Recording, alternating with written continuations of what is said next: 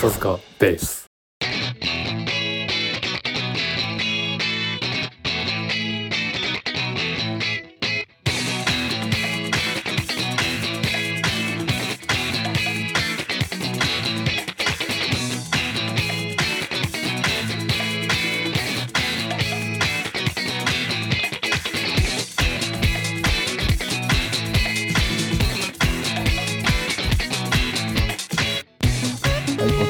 です。はいおお疲れ様です。えっと、引き続き山川さんにいていただいて、後編に入ってまいりまはい。す。よ後編にねろしくお願いします。初の二部構成。構成でねちょ前半はすごい面白い懐かし話と、真面目な話と、そうねちょっと真面目な、んなんかほんと JWAVE のさ、うん夜9時ぐらいうんの感じだった、ね FM だったよね。FM。AM ラジオが FM そうだね。うん。うん。ただ今回後編はねかなりこう砕けた話、また AM AM になると思うね。うん。じゃあちょっと MC を山くん引っ張ってよ。うん。うん。そうだね、ん。今回はね、うん。だからさ、うん。前半を聞いてもらった人だったらその今までの山川さんの活動の経歴っていうのは分かったと思うんだけど、うん。まあ、それでいくつかこう、うんターニングポイントがあって、うん。でもう一個あるんだよって話になってそれが2011年の、うん。わ俺との開口なんだよね。だからそれまで俺そう山川さんと俺って多分俺が大学出てからそれこそ2011年ぐらいまでほとんど接点ないからななんか知り合いのそう。うんなんか結婚式だったり何かで顔を合わすぐらいでしたよね本当に。そうですね。まさに。うん。はうん、で俺も三重帰っちゃったからさ2009年とかうに、ん。余計もうもうなんていうの接点はなくなる一方だし、ただツイッターがその頃さ普及し始めて、だった。でまあ、ツイッターとかで、まあ、お互いフォローし合ったりでっていう関係はちょっとそうそう。そう2010。年ぐらいかな？2009年10年ぐらいで、うん。まあ、お互い何をやってるかぐらいは認知できるぐらいの距離感。だったのよ。うん。でえっ、と、まあ、2011年の3月11日に、まあ、例の山川さんの音楽活動のきっかけでもあるその震災があってこれってまあ山川さんだけじゃなくて俺らもさ、うん。多少なりとも影響を及ぼしてるし、結構そのアフターとビフォーで全然考え方が違うっていう。世らねうん本当そうなんですよね。で俺個人もすくななんだなんだ多少はなんだろう動揺っていうかさ、うん。してたし、うろたえてたっていうかどういうふうにしてこうかなっていうのと自分の無力さっていうのをすごいひしひしと感じた時で。うん。で俺はもともとねその、まあ、結局そのアイドルの話を今からするんだけど、うん。アイドルっていう文化自体は別に俺嫌いじゃなかったのよ。それこそそれまで AKB とかうん。ちょうどグッと来てる時期で、うん。ただ AKB はうん。そんなにハマってはないけど、うん。別にアイドルにハマる人の気持ちはなんとなくわかるだって山君学生時時代からさモーニモーニング娘。の安倍夏実がいいとかナッチ好きとか言ってたもんね、言ってたね、うん。普通の公言してたよね、うん。うん。そうそうそう。だから全然そういう文化にはどっぷりはいかないんだろうけど理解はあるよ、うん。で自分で思ってたんだけど。うん。でまあその震災があってでやっぱりあの時さラジオとかってうん。もう結構音楽が流れない1週間ぐらいがあってさ。あの、ううん。ん。本当に報道だけの時間があったんだけど徐々にやっぱりこう音楽を流していこうっていうのがうん。あってでまだ覚えてるんだけどあの南海キャンディーズの山ちゃんいるでしょ、うん。山里亮太、うん。うん。がやってる「不毛な議論」っていうね、うん。ラジオがあるんだけど、うん。今もやってるけど、うん。であの人ってさすごいアイドル好きじゃん、うん。好きなんだけど。で、まあ、こういう時だからこそ聴いてほしい曲があるっつって、うん。そこであので震災、うん。被災地の人にも聴いてほしいって流した曲が、うん。その桃色クロそ当時桃色クローバーの「未来へ進め」って曲だったの。うん。うん。で俺は桃色クローバーっていう名前ぐらいは知ってて、うん。っていうのもね、うん。ちょうどその時ねもう早見あかりっていう主要メンバーが抜ける時だった、うん。脱退するよって決まってて、うん。あ決まった。もう脱退してたかな、うん。してたのかな、うん。あ違うしてない。するって決まった時ですね、うん。で次の4月で脱退だったから、で俺はその子はね、ショートカットなのよまた。なるほど。シード校だね。だから俺は、うん。そうそう俺はその子可愛いなと思ってて あやめちゃうんだぐらいの認識だったのね。うん。うん。でその「未来を進めて」曲を聴いてうん。痛くなんだろうな。うん。感動したのよ俺は。はい。うん、うん。感動まあすげえなすげえなっていうか、なんだろうなこの感情はと思ってて。ごめんごめんそれはめて燃える。音声だけ、音だけ聞いたの？音声だけ。音声だけ。感動するんだ。うん。うん。そう、まあ、だからその時の俺のなんていうの、うん。心理状態もあったとな思うよ。なるほど。ううんんなるほどね。うん、で初めて「桃色クローバー」っていうのを、うん。なんか興味を持つうんのよ、うんでいろいろ YouTube で見てたら、あのそれこそエッセンシャルみたいな初めてももいろこのこの動画を見れば誰でも好きになるみたいな今もあるのかな、うん。ちょっとあるかもしれないけど、あれでもないよ。あれもないんですか？たまに見たくなって見返したらなかった。そうですよね、うん。名作っすよね。名作だった いや本当に本当に。俺それを初めて見て初めて動いてるももいろクローバーを見たんだけどいや立て続けに俺多分ねこう誇張なしでね、20回ぐらい見たと思う。うん。たて、まあ、10 15分ぐらいの動画をね。う、ん。でほんとずっと見て、うん。なんてなんて素敵なグループがいるんだろうと思って なるほど。だからもうそうなったらさ俺性格上さいろんな人に言いたいのよ、うん。うん。あので,、うん。でまずその、ま、身近な会社のうん。友達とかにどんどんどんどん言ってって、そしたらね、うん。思うみんながうん。思ったよりこうハマってくれたんだようね、ん。ハマってくれてででそういうツイートも増えるわけよ、はい。もう、うん。いや一時期俺本当ももクロしかつぶやかなかった時期があったと思う、いやそうだったいや本当そうですね。ツイート多かったよね。はい、でもこれは誰かに早くつ伝えないとって変な使命感でうん。それが2011年の4月5月。うん。そうだね。で,、うん、でさっきの早見あかりって子が抜けてうん「もう色黒は今 Z 形態になるんだけど、うん。まあ、そこで俺は初めてライブに行くわけですよ、うん。アイドルのライブに。で当時のあの会社の同僚ちょっとこういうのがあるんだよ。って言って、うん。ちょっといいですねみたいなうん。乗ってくれたうん。子と初めて名古屋の ZEP うにん。アイドルのライブ見に行くわけさ、うん。そしたらさ、うんパイプ椅子が並んであって、はい。うん。あアイドルのライブってパイプ椅子なんだみたいな、うん。スタンディングのね、うん。ふ普段スタンディングのライブハウスが、うんうんとりあえず気持ちを落ち着かせるためにビールを飲もうと思ったんだけど、うんあれで演者がね、うん。未成年だとね、うん。ビール売ってくんないの。ビールってアルコール売れないの。えよ、ーなるほどね。そう、うん。だから初めてのアイドルのライブは、うんあのシラフで、うん。仕事帰りにシラフで、うんこうなす何もできなかったっていうね。う、ん。ま周りがすげえからさ、はいはいはい。周りが、うん、ただ呆然と。ただパフォーマンスを見るんだけどすごいこう、うん。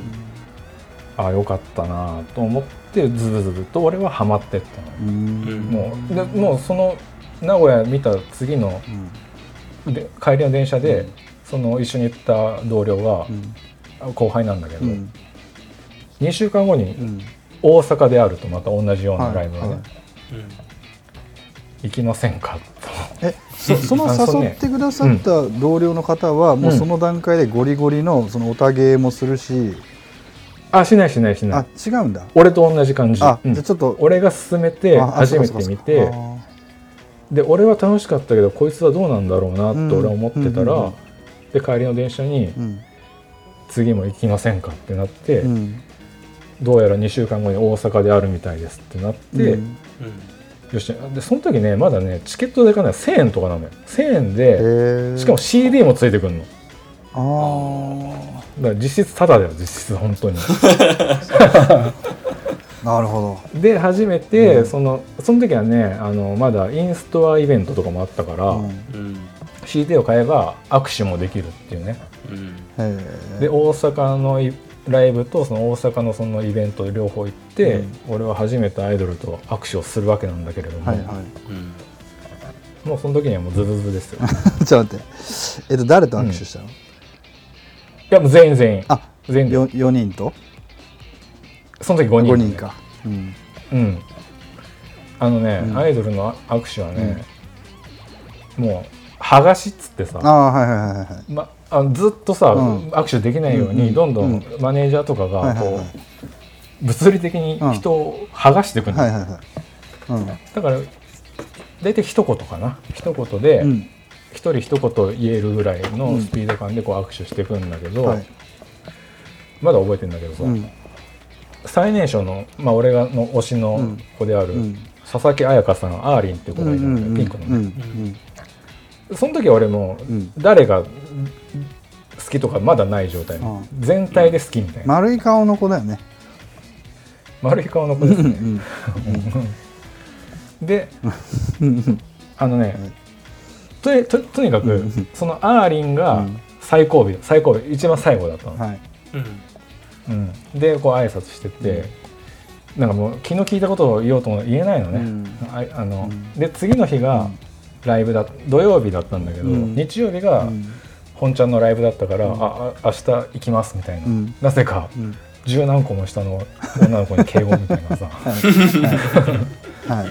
あ明日行きますって言ったら、うん。あ一緒に盛り上がろうって普通にん。タメ語で返されて、あはあはいみたいな。うん。そんなねあしょっぱいしょっぱい思い出がありますけど。あなるほど。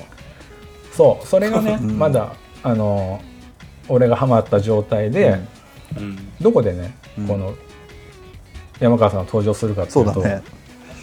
うん、夏にですね、大きなライブをやると。2011年の夏？2011年、うん。うん。初めてうん。大きい、あのー読売ランドのはそういうイベントできるところがあるんだけど、はい。そこで、まあ初の大きい野外イベントやると夏にあえねそれさ帰りに溝の口で飲んだ日？そうです。それだね。山川さんその時も僕ご一緒してますね夜ね。したね。したね。そうだったね。つながった今。あそうだったね。うん。そうその時だよ。で俺が不自然な共同不審だった日そう。で そうそう。山川さんどうしちゃったんだろうと思いましたけどね。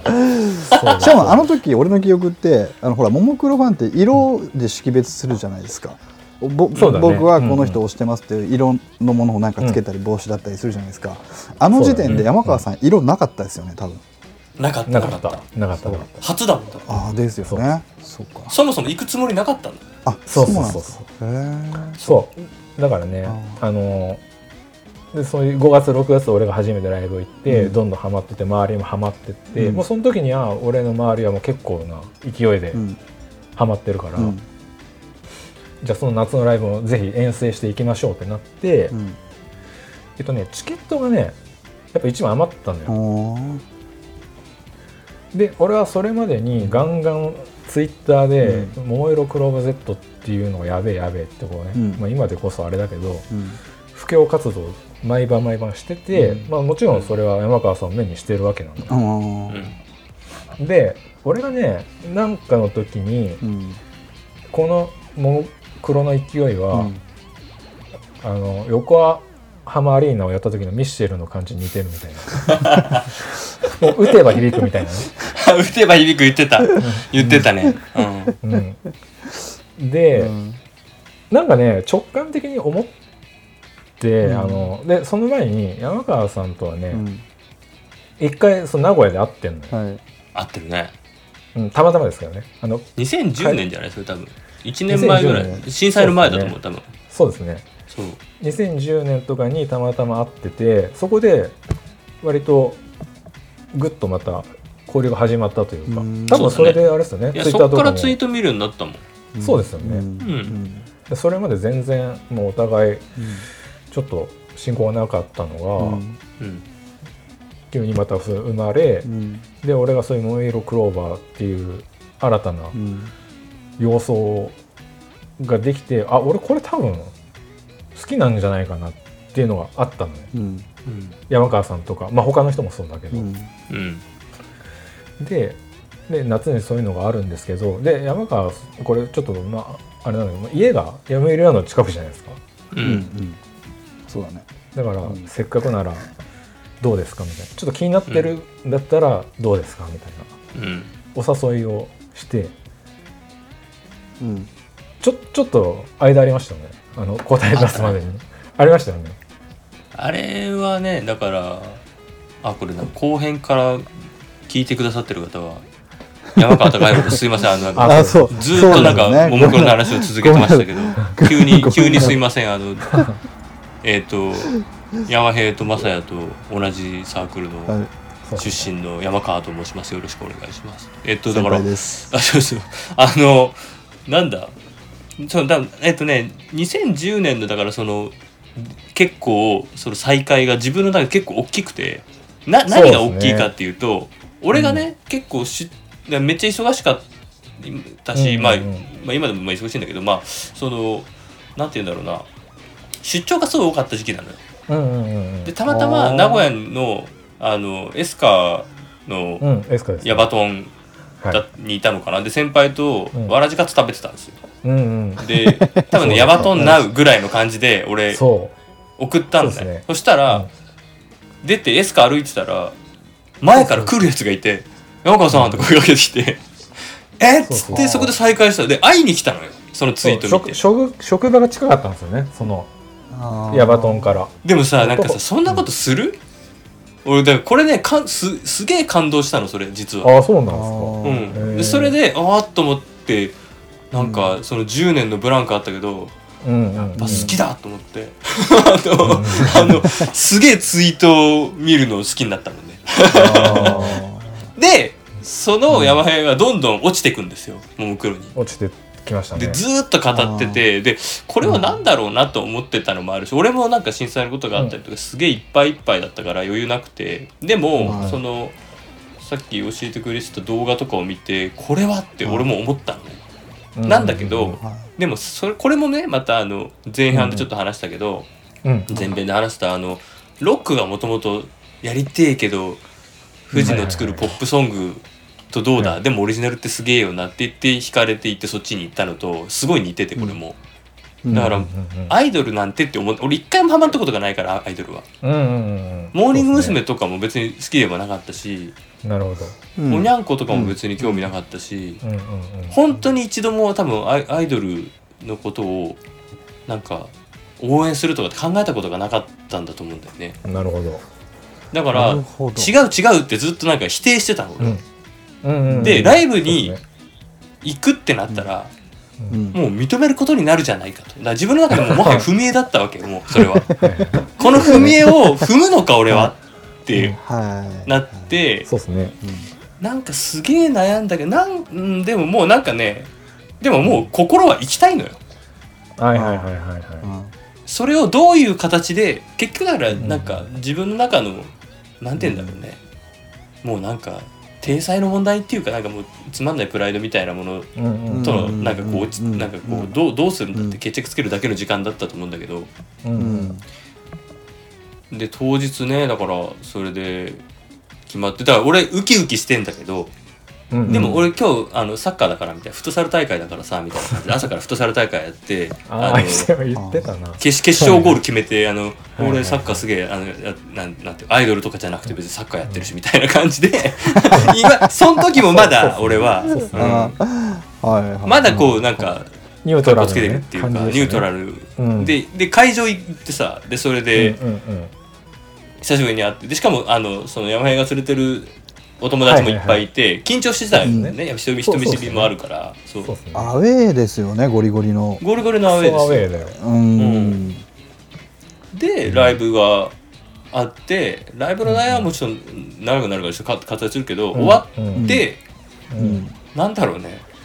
うん。もうなんかうん。ななんて言うんだろうな。つきものが落ちたっていうかあでもねなんていうか。そその感じはありましたよあーあーっていうもう好きにしてくださいみたいな感じにもうなったよなるほどなるほど。ああのままさやもさすがに知ってると思うんだけど今さその、はい。俺すごいなんかぜ冒頭ねこの山平はい。がこのももクロのことをみんなが知らない体で一生懸命説明してんだけど今もう超有名じゃん、だいぶ、はいはい。確かになん確かに確かに。懐かしいなと思ったのそういう説明の仕方が。ああそういうことですね。確かに確かにそうですよね。みみんなもう知ってるじゃんもう。でまあでも俺もほ当時は全然知らなくて、でその何もできなかったっていうのが俺も感じて、そのライブで。何かっつうと、あの、はい。コールするじゃん。うわーっつって。はい。はい。はい。うん「よっしゃももクロ!」っつって、あれを俺以外の全員が「おいおい!」とか言ってるわけですよ。はい。はい。はい。はい。それでなんかそこの中にいさせられて、あのでもそれって普通のライブでもありません、例えばこの間のあそうそうそうそう。そのビーズの曲を聴いて知らない曲になった時のうんうん。なんかここでブレイクみたいな時一人だけ乗ってたりするじゃないですか。はいはい。これだいや。外されたみたいな瞬間あるじゃないですか。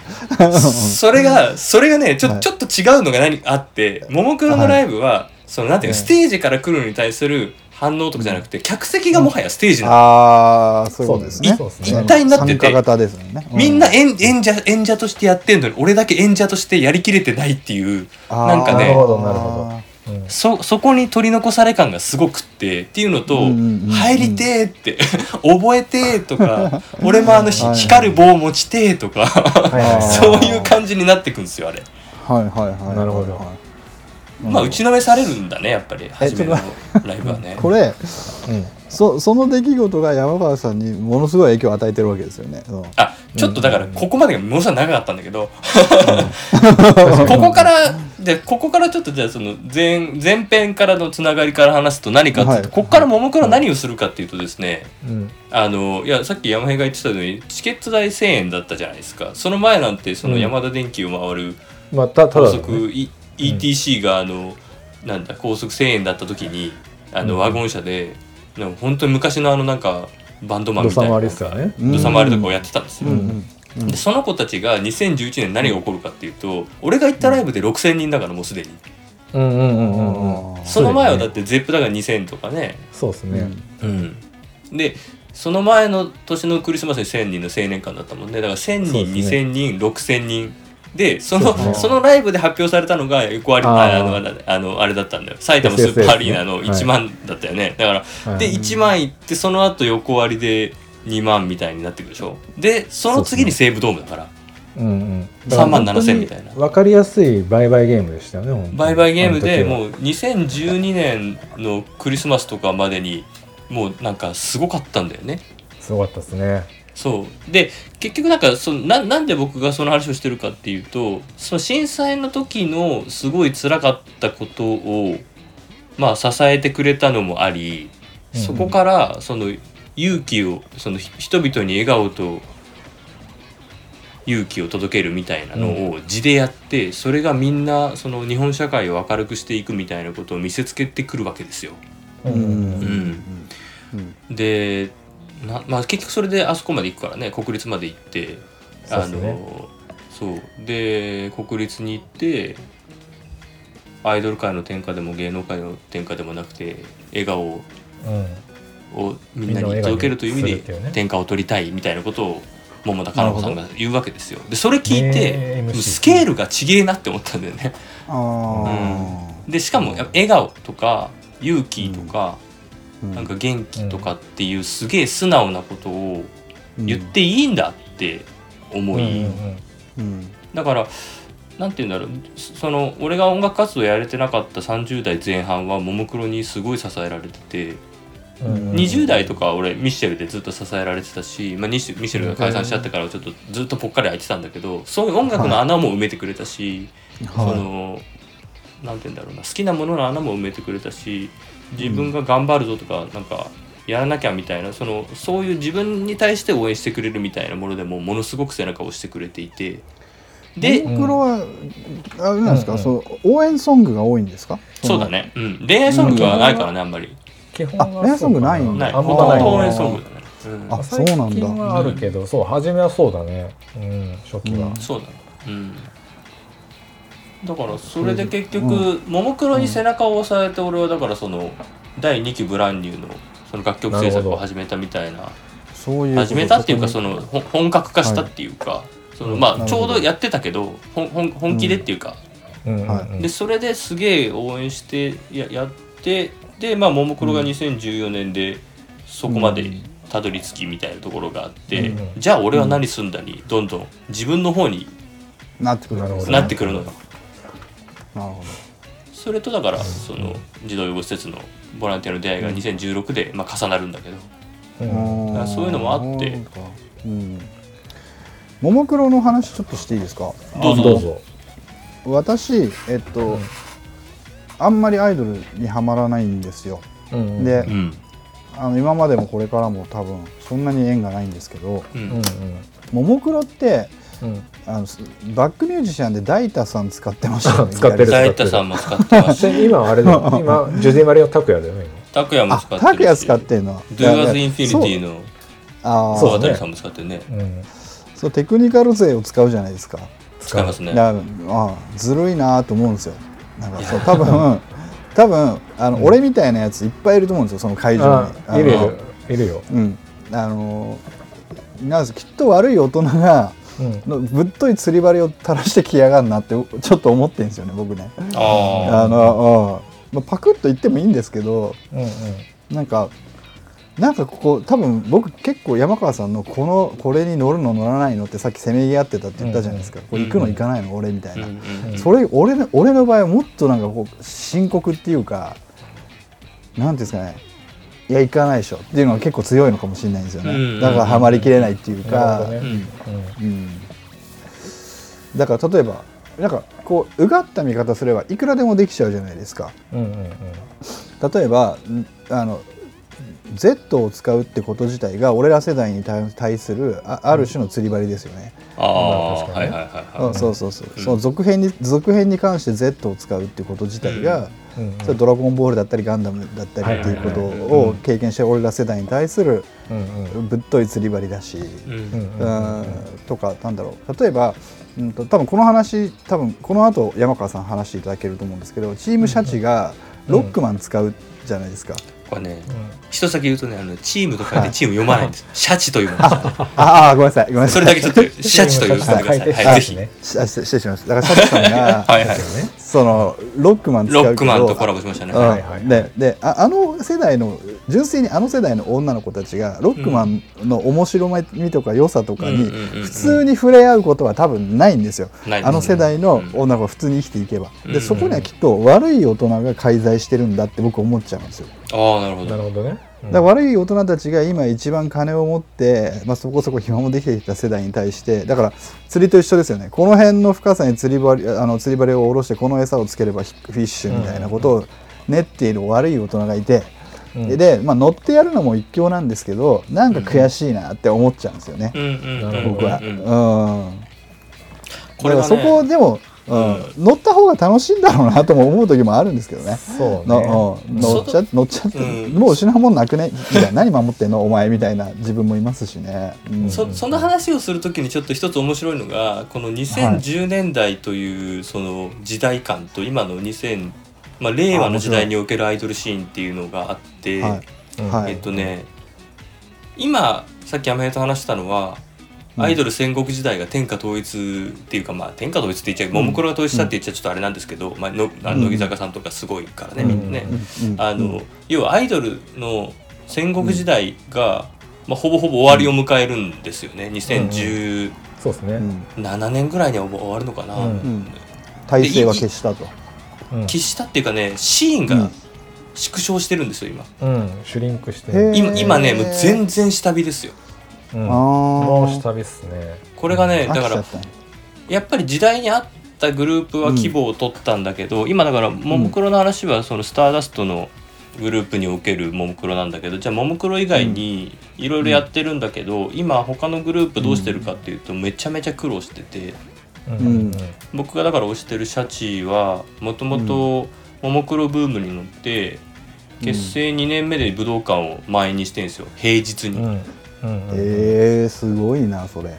ただあその方々なんですね。その2年後のうん。2年後 ?2016 だからあそう2年後の、でもにうん。ちょうど2年後ぐらいにもう一回武道館をやってるんだけど、その年は勝負をかけたあの、アリーナツアーみたいな感じでやったんだけどその時はもう、あのちょっとまあいろいろあって、もう下火になってるところもあり全体も、はい。武道館埋められず、えっ、と、埋められなかったんだ。あなんだあれだったね。その2階席の裏の方はもう暗幕でやってたし、うん。あの、ありブルーシート。センあセンターとあと1階2階があるんだけどはい。1階スタンドのところも全部埋めたもんね。あのスクリーンで。っうん。あていうぐらいやって、へーど要はだから半分ぐらいのキャパみたいな感じでやってる。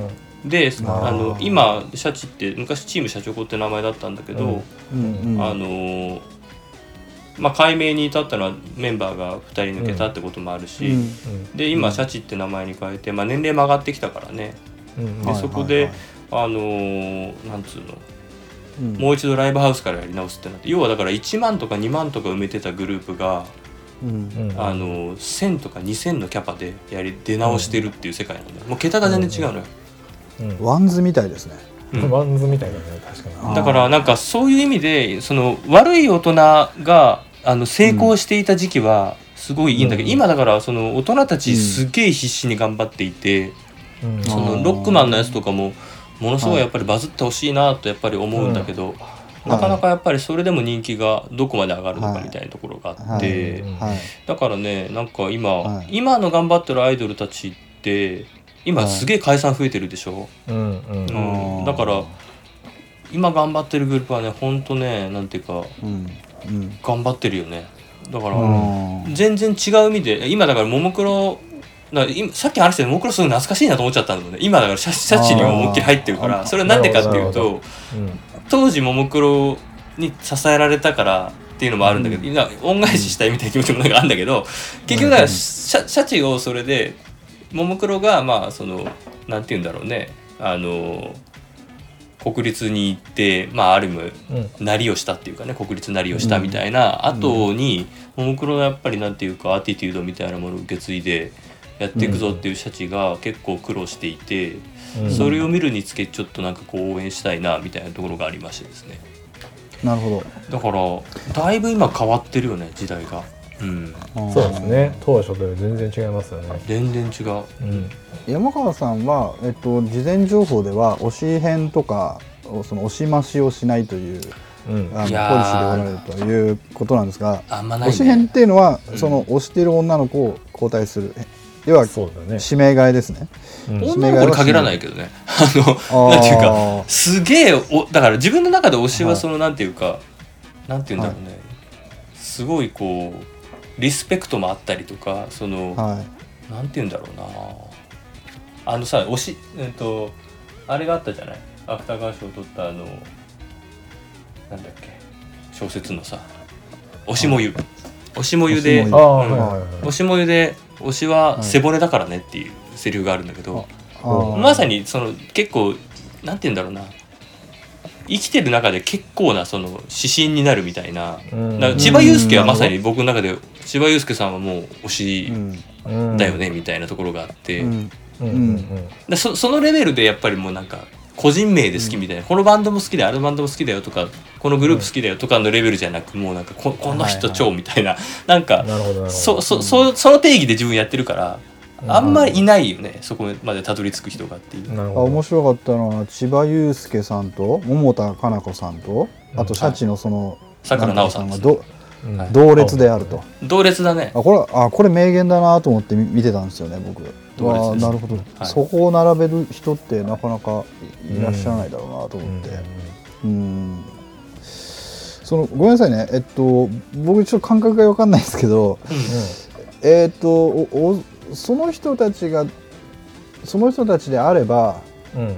いいとなんかこうえらなんか偉くなってほしいとかめちゃめちゃ売れてほしいとかいう応援の気持ちっていうのはあんまないんですか、いや売れてほしいよ。めっちゃ、売れてほしい、特に、まあ、千葉雄介と桃田かな子はもうすでにねその社会的にも大成功しているので。はいはい。だからシャチのさくらなおさんにはほ、まあ、うん本当に世の中に見つかってほしいなと思うし、彼女にはものすごくそのなんて言うんだろうな,、なうん、社会にとって価値があると思っているので、なるほどなるほど、うん。どでもかなりこのなんていうんですかねこうセールス的にはターゲットを絞り込みすぎてるような気がしなくもないなって。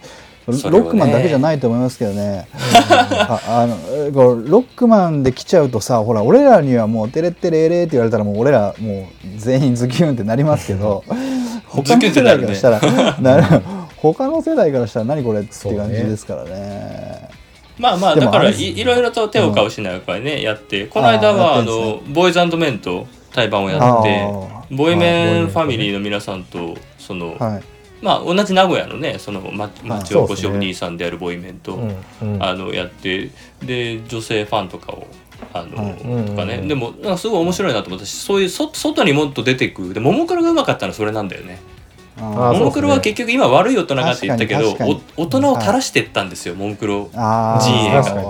大人と仲良くしてだね、あの山岡と一緒に行ったそのあれですよあのはい。なんだもう横浜アリーナでも青空球児工事とかさ、あのなんていうねのすごいいろんな伝統の,、あの歴史を持った先輩方とコラボするみたいなことをすごく大切にしてったから、ピコ太郎とかもやってましたよね。うん、なんかピコ太郎もやったかな。うん。やっぱりそういうのってやっぱりももクロはすごくうまかったし、はい。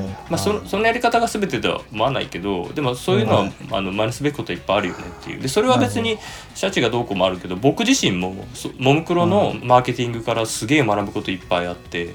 はいはいはい。ある意味だからそのうんももクロっていろんなところとコラボするしその外に出ていくそれこそオズフェスに出るとかもそうだけど。ああはい出てましたね。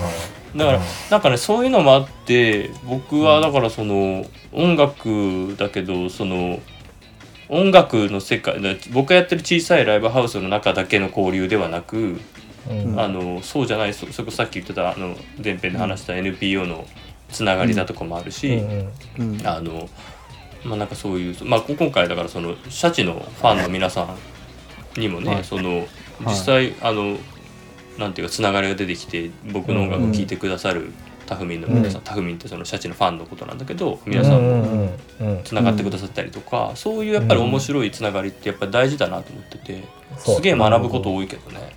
うん。なるほど。そうなんですよね。すごいな。でもやっぱりあれですね。あの別にまとめるわけじゃないんですけどうんももクロだったら桃田さんってレッドですよね。レッドですね、はい。でシャチの方もセンセンターですよね。あのさくらさんはねセンターじゃないんです。センターじゃないですか、ん。あれ青青の子なんです。フロフロントじゃなかったでしたっけ？あのこう耳出してる子ですよね。耳を出してる。耳出してる。あ今ショートですね。今ショートあー今そうあそうか。あセンターじゃないの？そう。あ耳出してる子は。千葉雄介はど真ん中ですよね。あそうそうそう。さくらさんはね、ああ多分ああれですよそのマサヤが言ってるのはあの赤の秋元ほのかさんのことだと思うんだけど、ああそうですか。そうではなくて青い子なんです。うん。ああ僕はあの背の高い子が好きかな。ああ大黒ゆずきさんですかね。あはい。紫の。うん。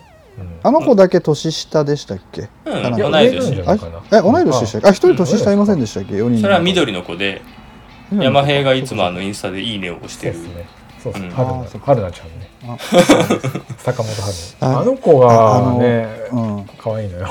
いい可愛くなったねんだ。よねすげえ。俺あのーよく言うじゃないですか。おっさんになると AKB のさメンバーの顔の違いが分からなくなるって言うじゃないですか、うんこれってあのおっさんになるとじゃなくて多分ね興味がないからだと思うんですよ。そうだね。うん。で同じ理由であの女性が、えっと、ガンダムの識別ができないそうなんですね。そうだね。うん。はいうん、だからそれと同じ感覚になっちゃってるんだと思うんですよね。よそうだとないな。うんああ、もうちょっと、ちゃんとやっぱり、でも興味ないものを持つ、も無理いやいいやり持たせるいいよのってね。別にそれはもう持ってなくても無理に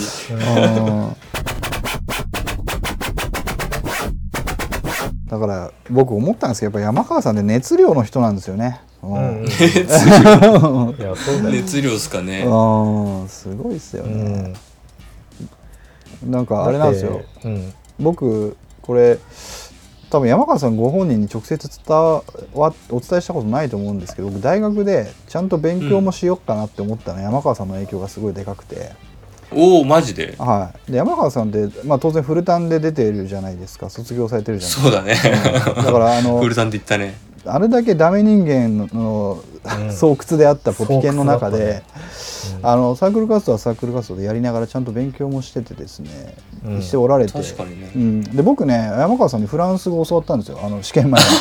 あのでもなんかそれそうあったねそれあね。もうたまり場で僕が悶絶してたらなんか「おいマサヤお前ここはこうだよ」って「ここはリエゾンすんだよ」とか言ってリエゾンとかあったよね。あーそう読み方がおかしいぞお前みたいな。なんか懐かしいよね。とかだからまあそういうアカデミックな話とかあと哲学的な話とかやっぱ文学部じゃないですか。そうだね、うん。山川さんうんうん。文学部歴史学科でございます私。そうですよね。歴史と哲学大好きでございます。そうですよね。だからそう哲学の話もしましたね、なんかすげえその山川さんとしたねタバコ吸いながらする哲学の話が好きで、うん。楽しかったね。うん楽しかったです。だからもうそこからです、僕なんかちゃんとやろうと思ったの。うん。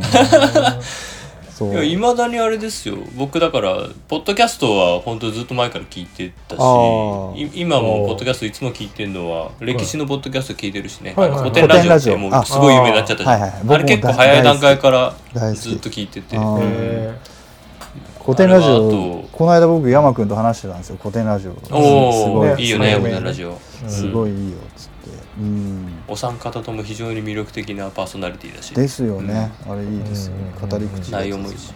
うん。あとあのあれも好きよ。あのなんだっけ？ライフネット生命からあの APU の学長になった出口さんの。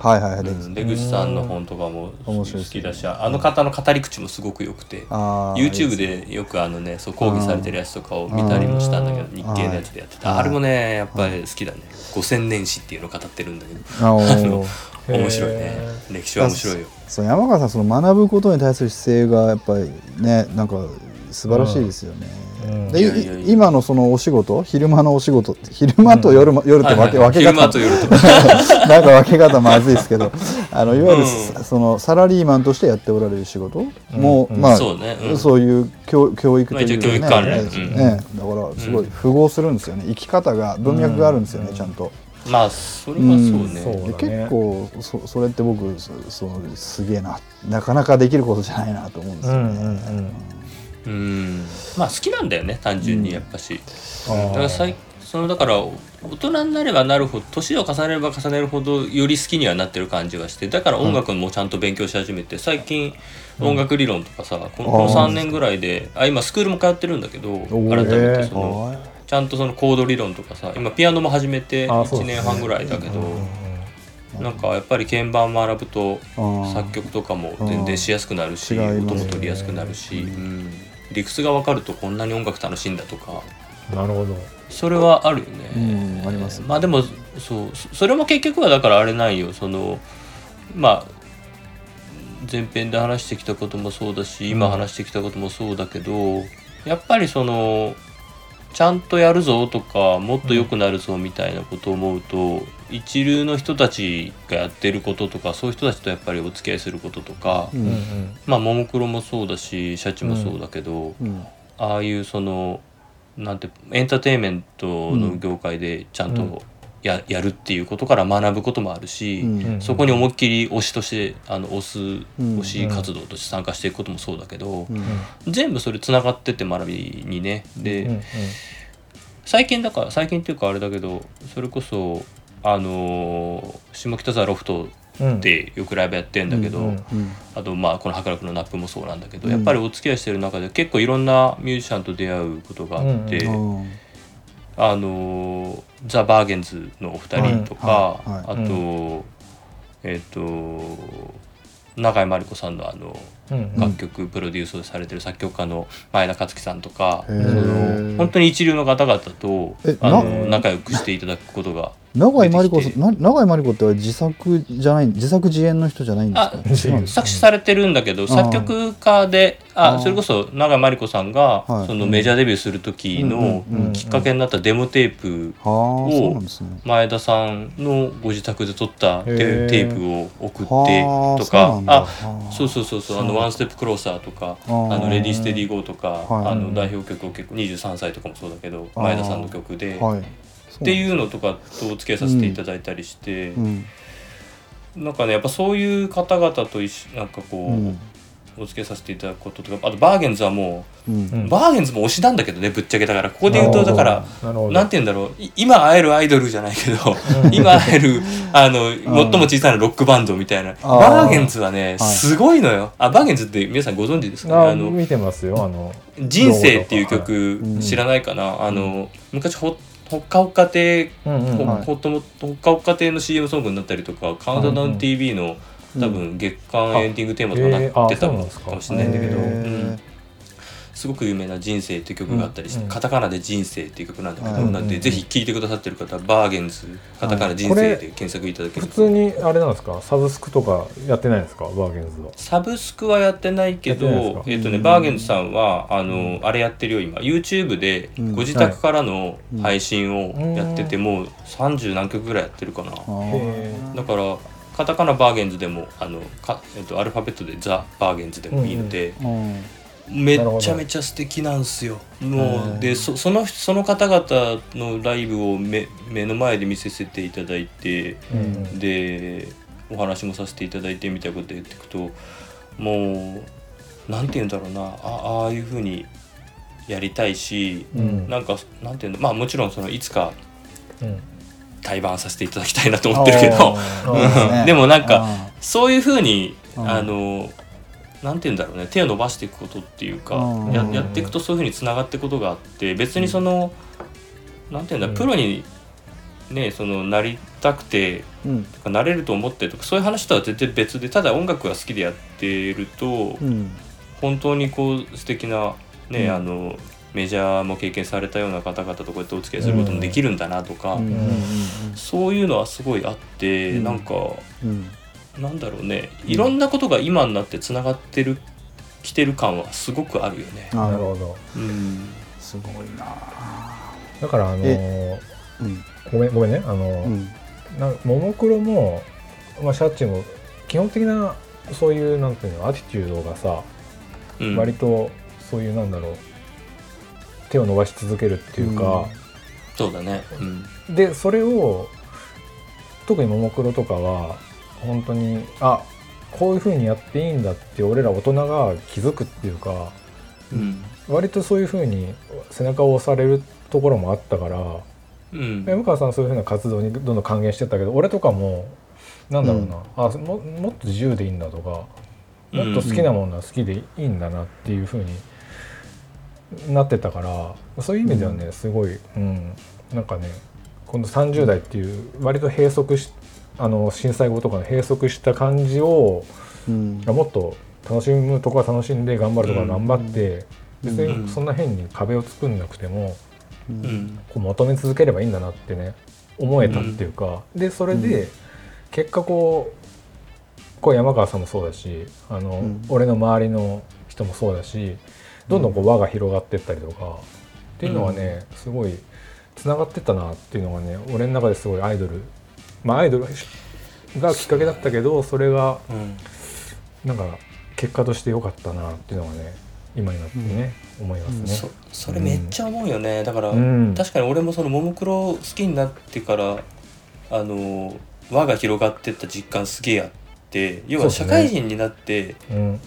すごく仲良くできる友達が増えていくってあんまないと思ってたんだけどないないああそれはそう今が一番増えてるもんね。それはそうですね、確かに、うん、そう。だからこのでもうだからねそそれえっとねそれもちょっといくつかあるんだけどその、うん。あアイドルてかももクロオタになりましたモノノフになりました。でそこで広がったのがまずあります、で、うんうんうん。児童養護施設のやつをそのうん。支援活動を始めましたで広がったのもあります、うん。で今あのシャチをすげえ応援してる中で、もうなんかシャチこんなに頑張ってるのに俺はなんで裏垢と あのサブ垢と本名変えてんだって思って。なるほど。もう一緒にしちゃえと思って最近になって全部そのつなげたのよ。であのツイッターの方もあの、ね。山川貴弘名義のアカウントで全部シャチのことも語るようになってももクロの語るようになって。ね分けてたんだけど全部つないだのね、うん。そしたらいろいろなことがもうつながってきたことがあって今だから、うん。なんかだからまた違う今フェーズに来ててなるほど40代がうん。多分やりたいことが多分今今まで積み上げてきたそれぞれで積み上げてきたことが融合するフェーズに今来てると思ってて、なるほど。一個ねちょっとあのーすごいあこれ誰にもまだ言ったことないかな。あなんかすごい限られた人にしか言ってないんだけど、はい。あのーシャチシャチのねあのーはい。えっ、とチームシャチホコ時代いあの、うん。前身のうん。解明する前のチームシャチホコ時代のベスト版が出た時があって、でベスト版の特典会があってですね、あのなんかえっ、となんていうの？名前を書いてくれるみたいな直筆でそのパン、うん。あのブックレットに書いてくれるみたいなのがあって、うん。でそれで行った時にそのまあさくらなおさんうん。と話をした時にその音楽やってるんでですって話をして、うん。あのそしたらその、まあ、なおちゃんがねその、うん。あそうなんだって言ってうんじゃあ一緒にフェス出ようよって言ああ言ってったんでましたね。えーこれ僕聞きましたよ。言った？聞いてますけど。うん。限られた人にしか言ってないんだけどこれ、うん。でそれ結構自分の中でえ社交辞令だよねっていうのも分かるんだけどうんうん。一緒にフェスに出るという世界線があるかもしれないって思ったわけですよ。そうですね。なるほど。でもし叶えることができたら、うん。その時に書いてもらったうんやつを持って、うん。ああの時話したよねっていうので頑張ったっていう話もつながるかもしれない。あの時助けてもらった亀ですみたいな。そうそうそうそうそう。結構自分の中でそれ頑張るモチベーションにもなってたりもする。いやそれも全部つなげてんだけどね。うん。そうだからそれだけではやってるわけじゃもちろんないけどでも頑張る要素がいろいろやっぱりそうやってつながっていってでさっき言ったようなその一流のそのアーティストの方々とのつながりも少しずつできてきたりだとか、うん。でこういうあのいわゆる応援するその推しを応援するオタクとしてもなんかそのファンの人とつながったりとか、うん。運営の人とつながったりとか。うん。っていうようなことがありながらでここでね帰ってくるんだけど俺が音楽始めた時に、はい。もうなんか鼻で笑われるような、うん。その日比谷野音っていう話、メジャーアーティストの人からしてみたら通過点に過ぎなかったりとかあるけど俺の中ではもう人生最大の目標なんだけど、うん。まあ、これもまあそのシャチがねその鼻で笑われるような目標を掲げてやってるみたいなものと重ねるところもあるんだけど、でも自分の中で今持ってるのって野音に行きたいがために行くって行きたいっていうかた立つにはどうしたらいいかを考えるためにうん。ノートを200回でうん。ああそうでしたね。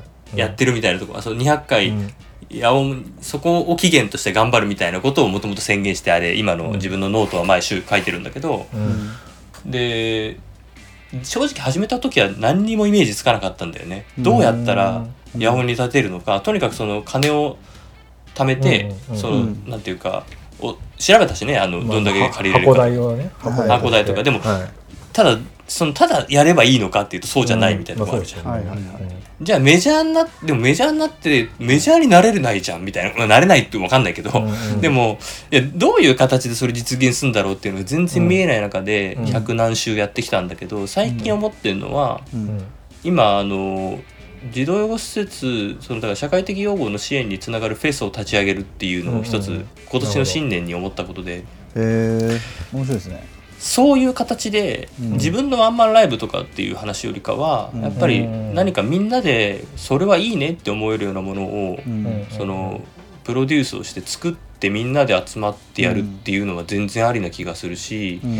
そういう世界をだいろんなものをつなげられるような気がしてて、うん。その僕が大好きなアーティストの皆さんをつないでいくこともあれば、あと、うん。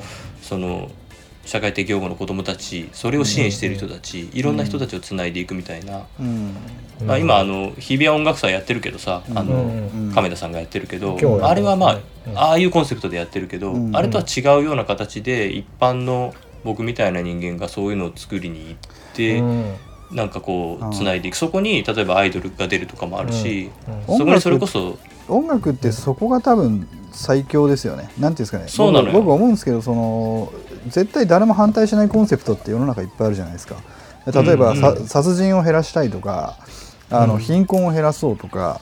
そう悲劇を少なくしようってことについて反対する人ってほぼいないですよね。まあそれはそうだよねっうんて多分みんな思うじゃないですか。うんでそういう時にででどうすんの？何やんの？って言った時にう音楽の力っていうのがやっぱりすごい大きいと思うんですよ。うんうん。うんそうそう、んん。でシンプルででなんだろうないやらしい言い方するとそこで、うん例えばマネタイズするというかそのうん。お金が発生しようがしまいがいいんですけど別にやってこ我々私の感覚するといいんですけど出す側もなんかよくわからないことに、うん。ななんですか財布のひろ紐が緩むっていうかところあると思うんですよ。例えばさっきの話がいい例でももクロのライブが1,000円だった時代があるわけじゃないですか。うん。うん。じゃあももクロのライブの価値って1,000円ですか5,000円ですか1万円ですかって言った時にその、うん。それって時価なんですよ結局。うんうんうん、っていうことを考えると結構そこの金額設定というかそのお金うんのうん。概念っていうのが曖昧になるものだと思うんですよね音楽って、うんうんだからなんかそういう社会活動で音楽をまあなんていうんですか絡めてくるっていうのは、うん。そういう意味あるしあの、うん。やりやすいものだろうなっていうふうにうん感じたんですよね、うん今聞いてて。うん。そうそう、うん。そうするとね目目的になるしやる意味意味がついてくるんだよ、うん。いやだから音楽何のためにやってんだろうって時に。うん。あモンクロもあれだからね交通維持の子たちをライブに呼んだりとかもしてるし、大っぴらに言ってないけどね、うん。でも、うん。なんかそういうようなこととかを、うん。あのうん。やっぱり俺の大好きな人たちと一緒にやっていくみたいな、うん。そういううんももクロもそうかもしれない。まあももクロはちょっとまあでかすぎちゃったかもしれないけど、うん。シャシャシとかと一緒にやりたいなみたいなこともしながら一緒にやれるような企画を自分が作れるようになれば、あなるほど。あの時の約束を果たせるんじゃねえかとかさ、うんなるほどなんかそういうのは真剣にちょっとまだこの40代は考えられるなって、うんあ思うん。だよねなるほどね。ようやくそういうのが仕掛けられる年代っていうか、いろいろなんかやってきたことがこれつながって気がしてる。山川さんの本業から派生しているものなんですかねその社会活動の方とかって。うん。どうなんだろうね。なんか本業あでもどうなんだろうな。本業はどっちかっていうとやっぱりうん。でもまあ広くその教育についてっていうのもあるしあとまあめなんていうか細かいビジネスの話をすればさどっちかっていうとあの大学入学共通テストを受けるうん。1学年50万人の人たちはい。向けのやっぱり授業の方が基本的にはやっぱり世の中教育産業っていうのはそっちの方がまあマーケットでかいでですもんね、まあね。だけ、どそっちはそっちでいいものが必要だよね、うん。だけどそれとは別にうん。受けない50万人の方々とか、その違うその大学進学をしないはい道とか、うん。はい。あのいろんな進路がある中で、俺はそっちの活動ってどうするんだろうなと思った時に、仕事の方はより進学とかやっぱりその社会をリードしていくような人たちのことはあるけど、そっちもやりたいし、一方でそうじゃないあの多様な道っていうところについても、うん。あの支援をしたいなと思った時に社会活動だったり音楽だったりみたいなところのあーだからそうでやればいいかなみたいな。うん。だそういった意味で別に本業のなんかマーケットを侵食するわけでもないしっていうことで、まあつながるうんつながることもあるだろうしね。あれですか。やっぱりでもほら山川さんお勤め先って大きい会社じゃないですか。あの、そういった活動についてはやっぱりこうなんか許許可制ですよねあ届け出してるよ。ああしてますか、えー。一応さ NPO だからやってる。あそうだ。うん自分の NPO のこと全然言わなかったけど。あの、うんハグフォーオールという NPO のあの、だなんだ運営もちょっと今携わっていて。えちょっと待って。ちょっとこは待って。山川さん、ほぼ M、NPO2 個やってるんですか？あだからい、えっと前編で話した NPO ははいあれなのよ、そのボランティアとして参加しただけで今そそこの活動してるわけじゃなくあてそれとはちょっと別に今そのあ自分で、まあ、そこで知り合った、うん。あの人たちと、うん。あの、うん。なんだその友人が立ち上げたのがあって、うん。そこの,、うん。あの運営に今入っていてうんっていう、はいはいだから、うんまあなんて言うんだろう。まあつながってないわけじゃないけどそこも、うん。でも今やってるのは、あのスタートアップ的に今立ち上げて、あのん今やってる NPO の運営をやっていて、そこはなんていうか、あそのハグフォーオールっていうところなんだけどなるほそのそうそう。なんかそれでそこでやってるのって結局経営支援っていう、まあ、経営そのものだったりするからでもそれって本業で培ったビジネススキルを使わないとできないじゃんそれって。まあそうですよね、プロジェクションであるとか、その辺のところは、そうですよね。つながってはいるよそれは、うん。うん。ビジネスでやってきたからそこを生かしてやるっていう。なあ山川さんをあのし紹介するときになんて僕らは言えばいいんですかね山川貴弘何者だって言ったときに 僕ほら山川さん名刺を4枚四枚目の名刺だでしたっけ？なんかキーワードとしてありましたよ。ねはいはいはいはいはい。ああれがまさに端的だなと思ったんですけど山川さんって何者ですか、今だから、うん。あのツイッターの多分ねあの、うん。プロフィール見るのが一番あれかもしれないけど基本的には教育関連企業の PMO エキスパートっていうそのプロジェクトマネジメントのはい。はい。一応プロフェッショナルですっていうのが1枚目で、なるほど。2枚目が、えっとしえっと、シンガーソングライター。ううん。んで3枚目がその NPO の理事、ううん。ん社会活動家。でうん。4枚目が、えっと、シャチのオタクっていう。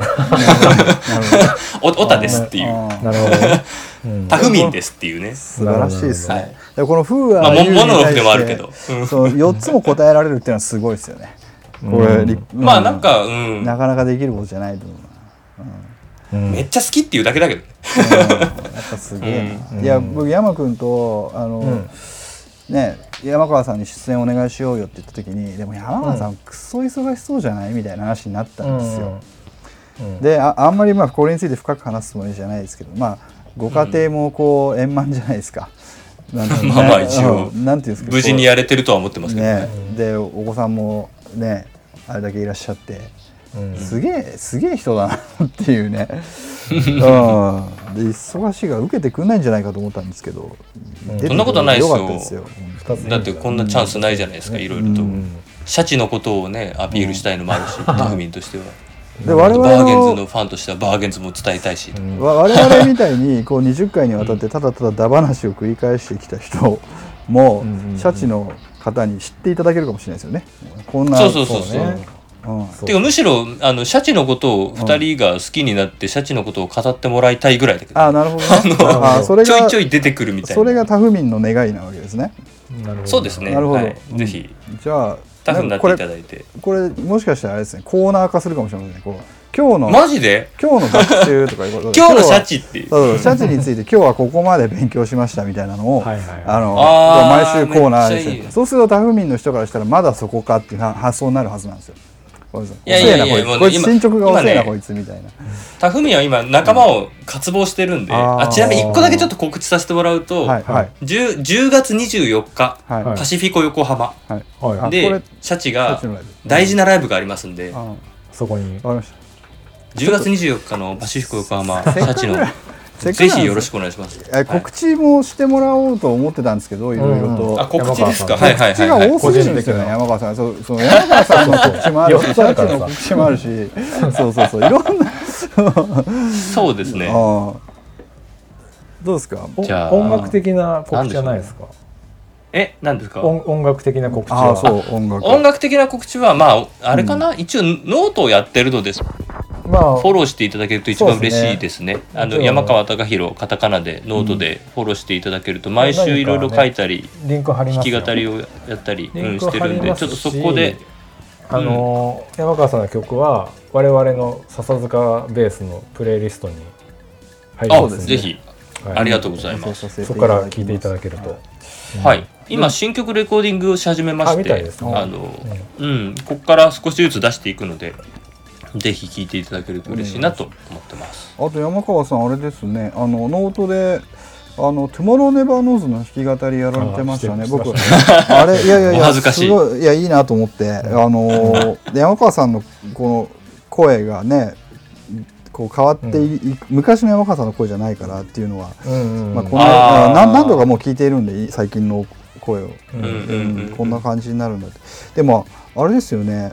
どうやってだからその「 Tomorrow Never Knows」とかもここで本当は流したりかけたりしたいんですけどね。やっぱライツの問題があるから結構厄介なんですよね。ああそうね、カバーはあーただね。ノートはね YouTube リンクを貼る分にはよくて YouTube は著作権クリアしてるから、そうだね。だから、うん。収益化をしてる。うん。そうですよね。貼れる。うん。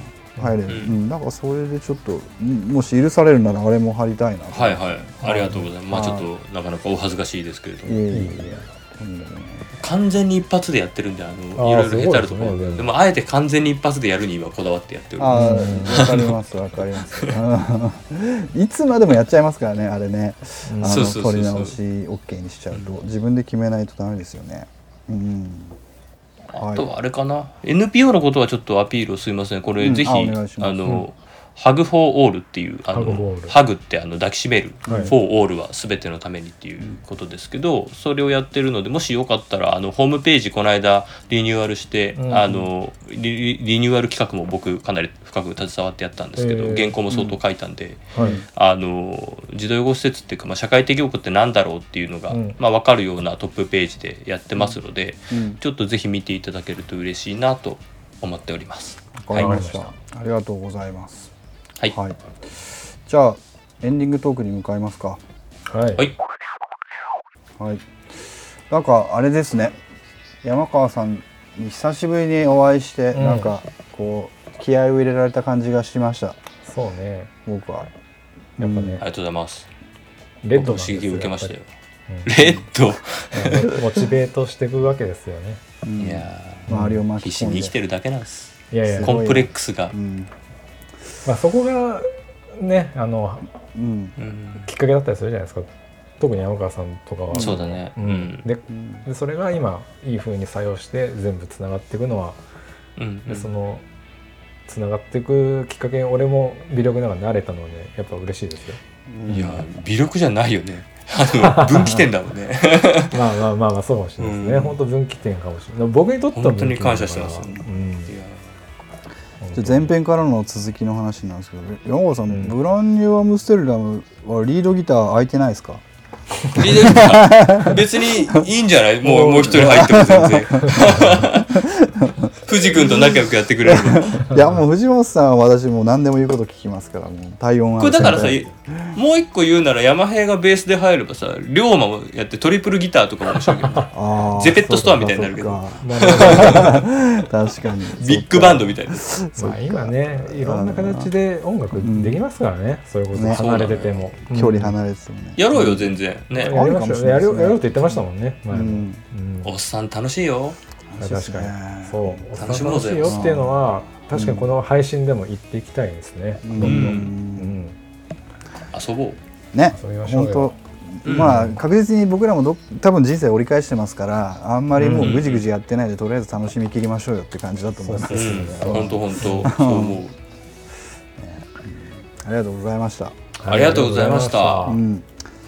はい。じゃあ笹塚ベースこのプログラムは配信サイトノートに不定期更新しております。テキスト写真も掲載中です。音声配信は Spotify、Apple Podcast、Google Podcast でも配信中です。ご意見ご感想などいただける方は E メール笹塚ベース gmail.com までお待ちしております。はい。はい。それでは今回この辺ではい、まありがとうた次回ございました。ありがとうございました山田さん、お疲ありがとうございまました。はい。またやってください。は、はいい。失礼します。はい。失礼します